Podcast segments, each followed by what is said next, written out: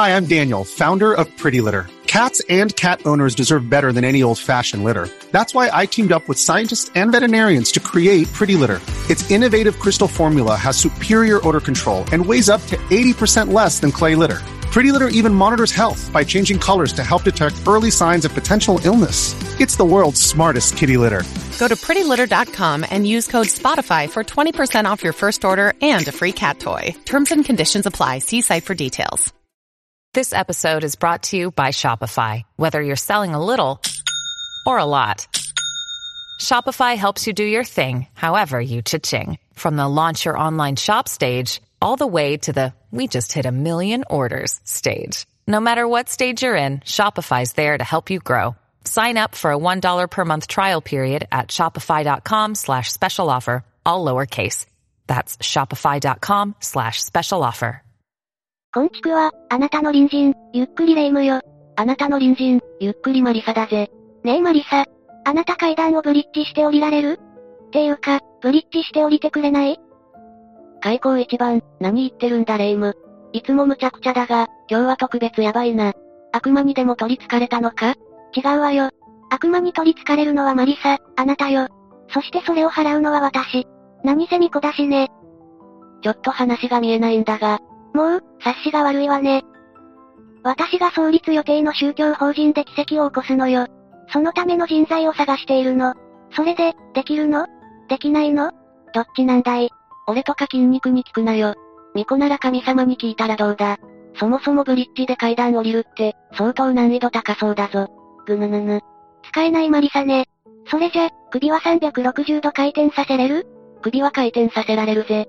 なんだったら360度以上、くるくる回せるが。うほ、いいわね、最高じゃない、私の探していた人材だわ。いや、そもそも俺たちは顔だけだから、首という意味なら、くるくる回せるだろ。ブリッジはそもそも無理だが。そういう意味ね。っていうか、なんで、悪魔に取り憑かれないとダメなんだ？私のスーパーウルトラデラックス能力で、悪魔を払う奇跡を見せて、信者をドバッと獲得するの。ドバット獲得、ドバット回収、お金がドバット。解決ズバットみたいに言ってもダメだぞ。そんな怪しい宗教、今すぐやめろよ。そうね。宗教創立やめたら、お給料増やしてくれる？ああ、考えてやるぜ。魅力的な言葉ね。だが断る。な、なに給料、増えるかもしれないんだぞ。このレイム、私がその程度のはした金で、動くと思っている奴に、NO と突きつけてをやるのが、最高に快感なのよ。なんなんだ一体。めんどくさい奴だな。お前は岸辺露伴か？いいとこ岸辺一徳だろ。全国数万人の、岸辺一徳さんのファンに謝れ。そんなにいないだろ。100人ぐらいじゃないのか？岸辺四郎と合わせて、ようやく1000人ぐらいだろ。なんて失礼な、岸辺四郎さんの、佐護城のファンは相当数いるはずよ。ボヤッキーの女子高生ファンぐらいね。わかったわかった。まあとにかく、悪魔払いの奇跡は諦めろん。そんなことで信者を獲得しても、意味ないだろ。それに、そういう嘘をついていると、自分自身もおかしくなっちまうぞ。カルト教団の教祖みたいにな。ちょっと、驚かさないでよ。いやいや、嘘から出た誠って、ことわざもあるだろ。こういうのはあながち間違いじゃないぞ。嘘から出たの野村誠ねえそんなことわざあるのね。適当な切り返ししやがって。それじゃ今日は、悪魔払いと称して起きた、恐ろしい事件を解説しよう。ふーん、そうなのねそんなことがあったのね真面目にやれ。今日解説するのは、藤沢悪魔払いバラバラ殺人事件だ。この事件は1987年2月25日、二人の男女が悪魔払い、と称して、男性を殺害し解体した事件だ。ちょ、怖いんだけど、被害者はメジャーデビューもしていた、とあるバンドのリーダーで、当時、世間に衝撃を与えた猟奇殺人事件だ。それじゃ、結構有名な事件なのね。ああそれじゃ解説していくぜ。みんなも、それではゆっくりしていってね。事件は1987年2月25日、神奈川県藤沢市、亀の内のアパートに住む、当時39歳の M という人物の部屋がおかしいと、藤沢北署に相談が入ったことが発覚の発端だ。相談？ああ。通報したのは S の親戚で、S 宅を訪れたところ人の気配と、異様な匂いがするものの、誰も出てこないことを不審に思い、警察に連絡したそうだ。異様な匂い？嫌な予感しかしないわね。通報を受けた警察官らが、アパートの一室に踏み込むと、室内では、テープレコーダーの、スピーカーから流れる音楽を聴きながら、二人の男女が、男性の遺体を一心不乱に解体していたんだ。ゲー。現在進行形なの？怖すぎるわ。警察官らが声を二人にかけても、遺体の解体作業を止めようとせず、悪魔払いをしている、と、上ごとのように繰り返すだけだったそうだ。だいぶやばいわね。遺体は頭、胴体、足が切断され、骨から肉を刃物で削ぎ落としてあり、細かな肉片が、台所の水場から流されていたそうだ。後の捜査で、大部分の肉が削ぎ落とされた遺体は、Z さん。解体をしていた当時27歳の女、M の夫だ。この時一緒に解体していた男は T。T は Z さんのいとこという関係性だ。親族間の殺人事件なのね。確かに殺人事件は、親族間が多いって聞くけど、それにしても、状況がヤバすぎるわよ。妻といとこはその場で、遺体損壊容疑で現行犯逮捕。カセットテープレコーダーで流れていた曲は、メジャーデビューを果たしたバンド、そののリーダーである、Z さんが作ったものだったそうだ。どういうことかしら？夫を殺害ってことは、奥さんと、その T って男が、できちゃってってことかしら？いや、そうじゃないんだ。殺人の動機は誰もが想像するような、地上のもつれなどではなかった。犯人の二人は一貫して、Z の中には悪魔がいる。悪魔払いのために殺害、遺体を解体した、と供述する。いやいや、本気なの？本気だとしたら、相当言っちゃってるわよ。そうなんだが、この二人の証言の他には、Z さんを殺害した動機は、見つからなかったんだ。いや、そんな。まさか。まあ、信じられないよな。それじゃ、まずは被害者 Z さんの詳細について、触れてみよう。被害者 Z さんは、音楽一筋の真面目な人物だった。S というバンドの、ドラマーとして活動していて、事件が起きるまでに、LP とシングル2枚をリリースしていた。それじゃ、結構しっかり音楽活動で、食べていこうとしてたのね。このバンドは、崩壊した家族、をテーマにしていて、Z さんは、ドロップアウトした娘という設定で、ステージに上がる際には女装をしていたそうだ。ビジュアル系ってことかしら彼は容姿も端麗であったため、ファンからは、和製マイケル・ジャクソン、と呼ばれていた。マイケル・ジャクソンねそれにしても、どうしてこんな事件になったの？犯人たちはどんな人だったの？そうだな。では次に、犯人二人の詳細について触れてみよう。犯人の一人である重慶の T は、若い頃から素行が悪く、仕事は不動産関係と自称していたものの、実際には詐欺まがいの行為を、繰り返していたそうだ。この事件の前にも事件を起こしている。執行猶予付きの判決だったため、収監はされなかったが、1979年に宝石詐欺で逮捕され、その後も、横浜市内の土地の売買をめぐって、トラブルを起こしていたそうだ。なんか相当ダメな感じの人ね。っていうか、普通に犯罪者じゃない。身内とはいえ、どうしてそんな人と繋がっていたのかしら。ああ、あんまり共通点がなさそうな、Z さんと T だが、Z さんは T を兄貴、と呼ぶほど慕っていて、子供の頃から事件発生に至るまで、親密な関係だったそうなんだ。何かしらね。悪の兄貴分ってことで、憧れるって、幼い時にはあるのかしらね。その縁が続いていたのかも。そういう背景もありそうだな。そして、もう一人の犯人となった M は、准看護婦の職に就いていた。M は、Z さんの弟が事故を起こして入院した際に、Z さんと知り合い、事件が起きる前年の、1986年4月に二人は結婚しているんだ。この三人には全員、横浜市内に本部を持つ、大山根津のみこと神事協会という、共通の信仰宗教に入信していた時期がある。信仰宗教ね。ちょっと雲行きが怪しくなってきたわね。ていうか、T はそんな詐欺師っぽいのに、宗教やってたのね。まあ、詐欺っぽい宗教もあるし、親和性は高いのかしら。まあ宗教も色々だからな。そしてそもそもは T が、大山根津のみこと神事協会の、熱心な信者だったそうだ。そして、T に誘われて Z さんが1974年に入信している。その後、1979年には M も入信したそうなんだ。Z さんは、T を慕っていたから、奥さんにも勧めたのかしらね。こういうの見ると、ちょっと怖いわね。事件の前に3人は、大山根津のみこと神事協会を大会していて、1986年に Z さんと M が結婚してからは、Z さんは M と一緒に実家で暮らし始め、T は埼玉県内に転居したために、一時期は交流が途絶えていたようだ。事件の1年前ね。でも、また交流が復活するのよねああ。その後、T が事件の現場となる、藤沢市内のアパートに引っ越してきたことで、交流が再開したようなんだ。T は頻繁に、Z さんの前に現れるようになり、Z さんの音楽活動にまで口を出すようになる。どうもこの T って男、疫病神っぽいんだけど。そうだな。結局、こんな恐ろしい事件が起きているわけだし、疫病神と言ってもいいだろうな。それじゃ、ここからは、事件に至るまでの経緯について、解説していこう。1986年10月に、藤沢市に引っ越してきた T は、Z さんの元を訪れて、自分に神が舞い降りた、と宣言した。は？え？ちょ、え？いきなり、何言ってんだこいつ、って感じだよな。しかも T は続けて、この世は悪魔だらけで、音楽で救世するのが、お前が神から受けた役目なのだ、と、Z さんに告げる。そして救世の曲、を作るように、説得を始めたんだ。ちょ、ちょっと、冗談でしょ？普通ならな。普通なら本当に、何言ってんだこいつで、済ましてしまうところなんだが、この頃 Z さんは、自分がリーダーを務めていたバンドの方向性について、悩んでいたこともり、T の話に簡単に流されてしまったんだ。うわぁ、タイミングの悪い。不安を抱えている、悩みなる時は、こういうのやばいのよね。ちなみに、バンドのメンバーはかねてから、T に不信感を持っていた。そういうことから、T と距離を置くように、Z さん夫婦に説得を重ねていたが、うまくいかなかったそうだ。バンドのメンバーはまともそうね。っていうか、T がヤバすぎるわよ。ああ。ただこの時 Z さんは、妻との関係にも悩んでいたそうだ。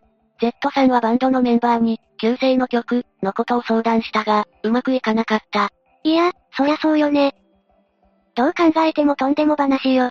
まあバンドについては、すでにその頃には、解散話も出ていたそうだから、この件で、メンバーとの離縁は決定的なものとなった。そして結局、T の勧めに従って、Z さんは M と共に、T のアパートに泊まり込んで、旧姓の曲、の制作に取り掛かることになる。いや、やばいって。当然、三人の異様な行動に周りは困惑した。バンド仲間や M の両親が、もう帰ろう、と、訪ねてきても、三人は耳を貸さなかったそうだ。ちょっと精神的に、おかしくなっているのかも。そして2月19日、事態を深刻に見たバンド仲間や、M の両親は、Z さんと M を、T から引き離そうと、3人と話し合った。その中で、M は横浜の実家に戻るのがいい、ということになり、M もその通りに、T の部屋から実家に帰ったそうだ。まずは一安心ね。いや、それがそうじゃない。実家に戻った M は、この世を悪魔から救わなくちゃ、と、つぶやいていたそうだ。そして結局、M は、T のアパートに戻ってしまうんだ。何かしら？一種のトリップ状態？そして、三人で曲の制作を始めてから、一週間が過ぎた1987年の2月20日、Z さんが、悪魔に取り憑かれてしまった、と、言い出したそうだ。1987年2月22日、T と M は、Z さんの悪魔払いを試みたそうだ。三人は、大山根津の巫女と信じ教会に入信していたが、悪魔払いなどの概念は、この宗教には存在しないそうだ。なので、この時に行った儀式は、T が自分で考案したものと見られている。T は3本のろうそくをつけた祭壇の前に、Z さんを座らせた。そしてその前に自分も座り、互いの目をじっと見つめ、Z さんが目をそらしたら、体内から悪魔が出ていったことになると主張したんだ。そんな適当な。しかし、Z さんが目をそらすことがなかったため、T はこう言うんだ。肉体を殺さなければ、中にいる悪魔も死なない、言い出す。そして首を絞めて、Z さんを殺害してしまう。この時、M もこれを手伝ったとされている。奥さんも、集団ヒステリーみたいなものかしら。そうだな。そう言ってもいいだろう。もはやこの閉鎖された空間では、この異常事態が、異常、と認識されることは、なくなっていた。そして T は、悪魔が出ていけば Z は生き返る、と話し、M と共に Z さんの遺体を眺めていた。だが当然、Z さんは亡くなっているから、息を吹き返すことはなかったんだ。そのため T は、今度は、Z の体にはまだ悪魔が残っている。バラバラにして清めないと悪魔が蘇る、と、言い出して、M と二人で、Z さんの遺体を解体し始めたそうだ。もはや狂気ね。狂ってるわ。まったくだな。どうしてこんな考えに至るのか、全然わかんないよな。結局この T と M の二人は、22日から事件が発覚する25日まで、3日間、ほぼ眠らずに、Z さんの遺体を、ハサミや調理用のナイフで切り刻み、切り取った肉片や臓器、頭蓋骨などに分けて、塩を塗り込んでいたそうだ。怖すぎる。怖すぎるわ。もうスプラッター映画じゃない。これが現実にあったなんて。25日の夜になって、連絡がつかないことで、Z さんのことを心配した親戚が、T のアパートの部屋を訪ねることになる。しかし中から人の気配はするものの、誰も対応に出てこないことから、不審に思った親戚が、アパートの管理人の連絡先を聞こうと、駅前交番に相談に行ったことから、事件が発覚したんだ。警察から連絡を受けたアパートの対価は、親戚と共に T の部屋に向かい、スペアキーで部屋の中に入ったそうだ。そして親戚と大家は部屋の中で、人間の遺体らしきものを、バラバラに解体しながら、肉片に塩をすり込み続ける、T と M の異様な姿を目撃することになった。この大家さんも、トラウマよね。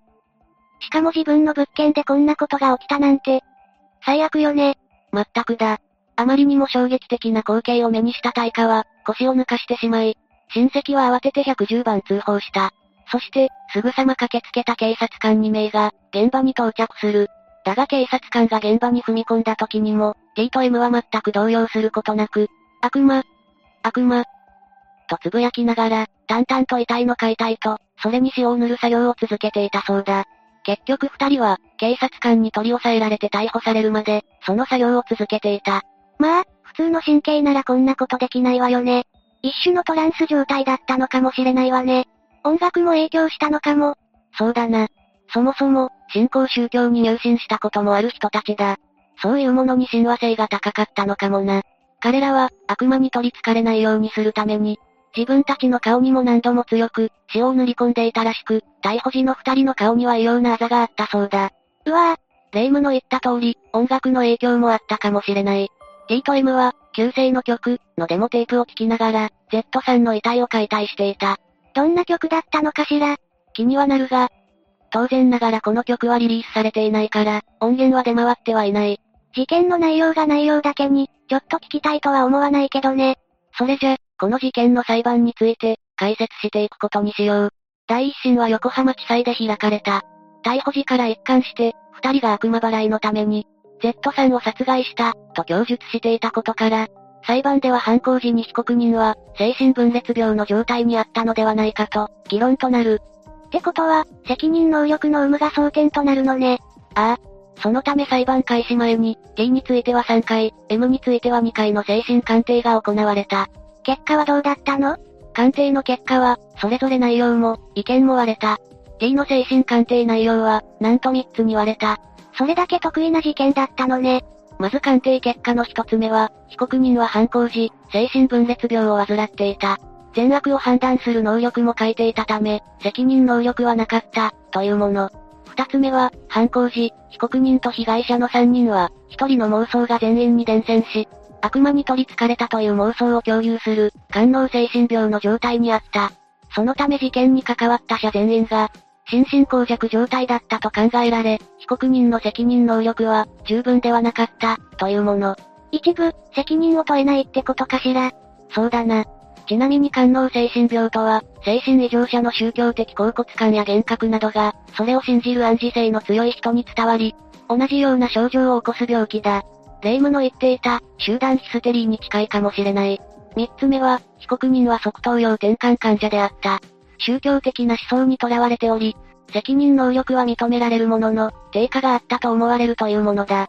責任能力なし、か、心神耗弱、か、あるいは完全責任能力あり、ってことね。奥さんの M はどうだったの ?M の精神鑑定については2つに割れた。一つ目は、犯行時は官能精神病の状態にあり、責任能力はなかった、というもの。二つ目は、宗教的支配観念にとらわれ、責任能力は認められるものの、低下があったと思われる、というものだ。M は少なくとも確実に、精神的におかしくなっていたってことね。ああ。鑑定ごとに、責任能力の有無や程度は分かれたが、どれも共通して犯行時に被告人は、善悪を弁識するのに十分な責任能力を、有していなかった、という内容だった。それじゃ、この鑑定結果は、判決に大きく影響するでしょうね。1992年5月13日、横浜地裁は事実関係を詳細に認定するとともに、合計5つの精神鑑定及び、各鑑定人承認の尋問の結果も踏まえるなどした結果、いずれの鑑定結果も採用できないとした上で、二人とも責任能力ありと判断したことから、T に懲役14年、M に懲役13年を言い渡した。え、鑑定結果を採用しない。そんなことあるんだ。そうだな。M は控訴せずに量刑が確定し、T は控訴するが、東京高裁で控訴棄却となり確定した。二人とも同じぐらいの量刑だったのね。それにしても、この量刑でいいのかしら。それにこの二人、どう考えても普通じゃないし、どうなっちゃうのか気になるわね。それじゃ、この事件のその後について触れてみようか。現場となったアパートでは、T と M が、バラバラにした Z さんの遺体を、台所の排水口やトイレから、下水に流していたため、事件発覚後は現場周辺の下水が、バキュームで回収されることになり、連日大騒動だったそうだ。いや、周りの住民も怖すぎるわよね。当然、T が借りていた部屋の室内も、血だらけになっていて、その血が床を伝って、アパート1階の蕎麦屋の天井に、シミができるほどの惨状だったそうだ。最悪ね。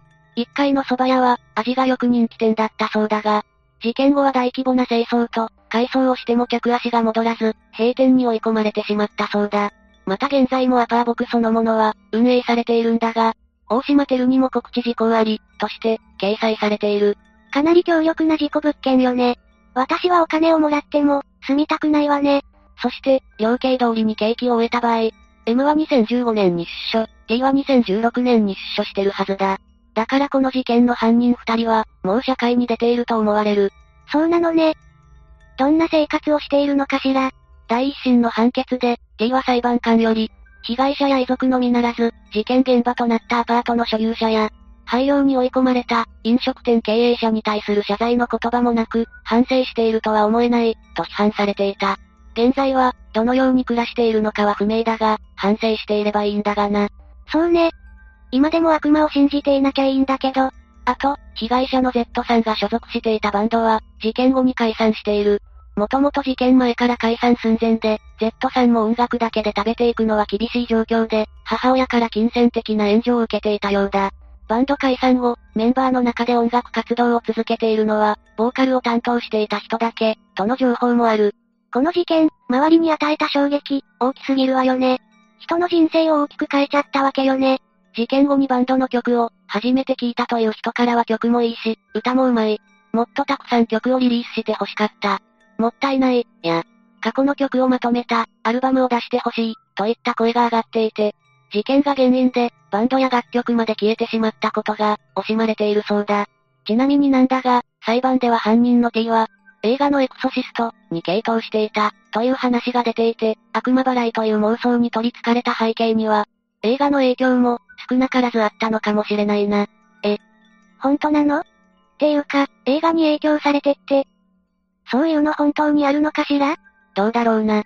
まあ、映画に影響されて、悪魔払いの儀式を真似るのはまだしも、殺人や遺体の損壊は、とても理解できる行動じゃない。だが、悪魔払いや除霊と称して、起こってしまった事件は他にもある。こんな怖い事件、もうごめんなんだけど。1995年7月5日には、福島悪魔払い殺人事件が起こっている。自称祈祷師の女が信者らと共謀し、除霊、と称して、信者7人に激しい暴行を加え、6人を死亡させ、1人を負傷させた事件だ。あったわね。そんな事件。あれもやばかったわよね。最近では、2023年6月28日に、45歳の女が、霊媒師になるため、殺す必要があったと、自らの母親を殺害、遺体をバラバラにするという、衝撃的な事件が起こっている。しかも女は、母親の遺体の一部を食べた、という報道もあるんだ。うわ。容疑者の女は、とあるスピリチュアル団体に、傾倒していたようだな。前々からヤバかったの？いや、女は生徒からも評判の良い、ヨガインストラクターだったそうだ。それだけに、周囲はこの事件に、驚きを隠せなかったそうだ。そんな彼女が、なぜ母親を殺してまで、霊媒師になりたかったのか、それは今後の捜査で分かっていくだろうが、宗教とか、そういう目に見えないものを信じるって、一度信じちゃうと、抜け出せないのかしらね。視聴者のみんなは、悪魔や除霊といった、スピリチュアルなものを信じるタイプか？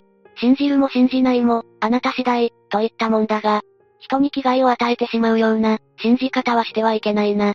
そうだけど、そもそもそういう判断ができる人は、宗教とか除霊とか、そういうもの、必要としてないんじゃないの？そういう信じる、ものが必要ってことは、何か悩みとか、不安を抱えているってことよね？そうだな。そういうものがあると、何かのきっかけで、ハマってしまうのかもしれないな。